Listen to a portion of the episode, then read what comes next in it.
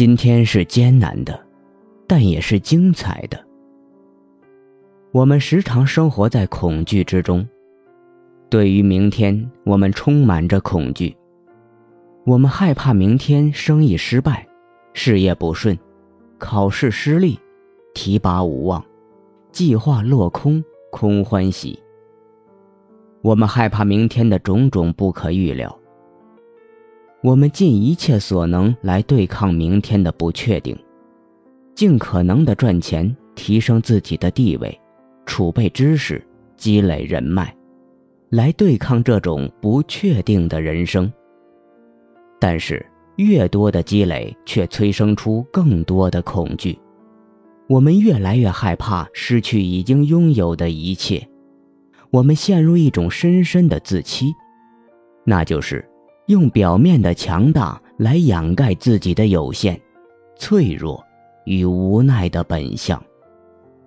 然而，我们是绝对依赖的物种，我们不可能仅靠着自己就获得生存。这种绝对的依赖感是我们的本相，也是很多人一生与之相随的恐惧感的来源。因此。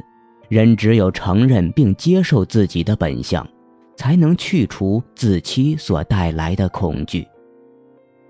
我们必须接受这样一个事实，那就是没有人能活在确定性之中。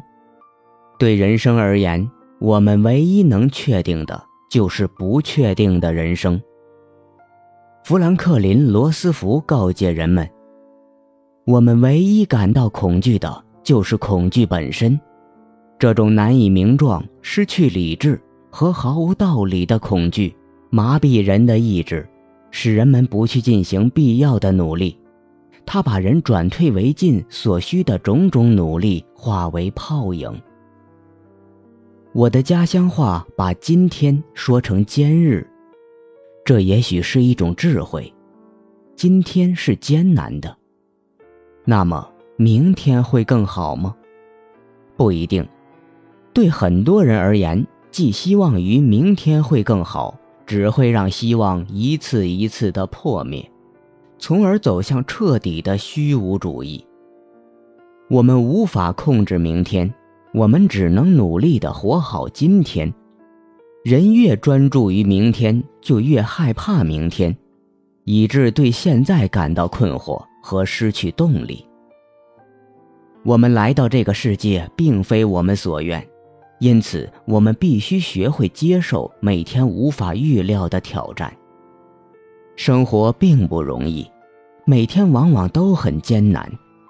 童话中，王子和公主幸福地生活在一起，但这种幸福一定饱含着汗水和泪水。普通话中的“金”和“精彩”的“精”有着相似的发音。我们湖南人不区分前后鼻音，这提醒我，今天是艰难的，但同样也是精彩的。阿西西的方济各告诉我们：不要活在所有的事情都能事先安排好的幻觉里，最重要的是常常在没有令人焦虑的计划中不期而至。人生就是一个故事。我们每天都在创造一个新的故事，这个故事不可能都是喜剧，也不可能都是悲剧，它是正剧，有悲有喜。如果我们能够学着像方济各一样，活在一种愉悦的召唤之中，那么我们一定能够超越我们今天的艰难，让每天活出精彩。